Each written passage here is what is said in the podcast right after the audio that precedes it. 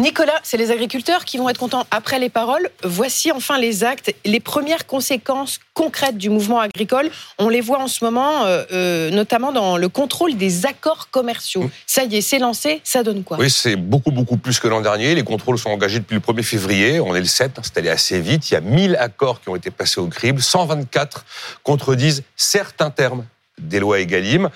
Visiblement, il y aurait quelques cas où la fixation du prix des matières premières agricoles poserait problème. Vous savez qu'une fois que ce prix est fixé, après, il est plus négociable pendant la discussion. On peut pas encore l'affirmer parce que c'est un aspect qui est plus long à établir que d'autres. La plupart des 124 accords visés sont euh, accusés de ne pas avoir été signés dans les temps. Ça paraît rien du tout mais c'est une entorse à la loi qui peut valoir, selon la loi d'escrozaille, qu'on appelle la loi Egalim 3, jusqu'à 5 millions d'euros d'amende par contrat qui ne Parce que tu as signé trop tard. Parce que tu as signé trop tard. Il y a une loi, 31 janvier, tu signes le 6 février, c'est trop tard.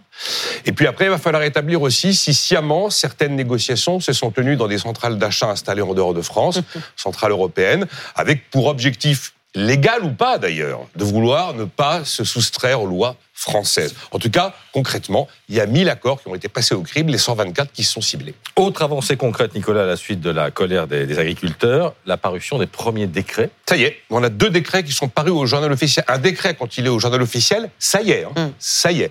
Donc ça veut dire que le premier porte sur le gazole non routier, la promesse d'une avance de 50% de l'indemnité est opérationnelle. Dès aujourd'hui, un agriculteur peut la demander. Il n'a plus à attendre un an.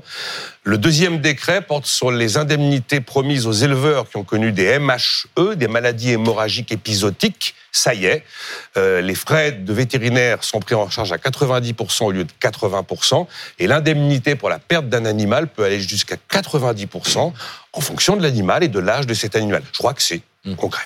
Il y a une autre conséquence concrète à Bruxelles cette fois. Oui, ça y est, le Green Deal. Sur ce qu'on a appelé le Green hum, Deal. Le recul est complètement validé depuis.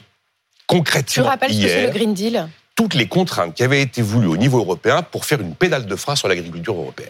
Donc hier, c'est très concret, officiellement, Bruxelles abandonne l'obligation de réduire l'usage des pesticides, abandonne l'obligation faite aux agriculteurs d'avoir un chiffre de réduction d'émissions de gaz de CO2 à horizon 2040. Pour réalité, ils n'ont plus aucun objectif maintenant. Abandonne la suppression progressive des subventions aux, énergies fossiles et abandonne même sa campagne de communication faite à l'égard des Européens pour les inviter à manger moins de viande.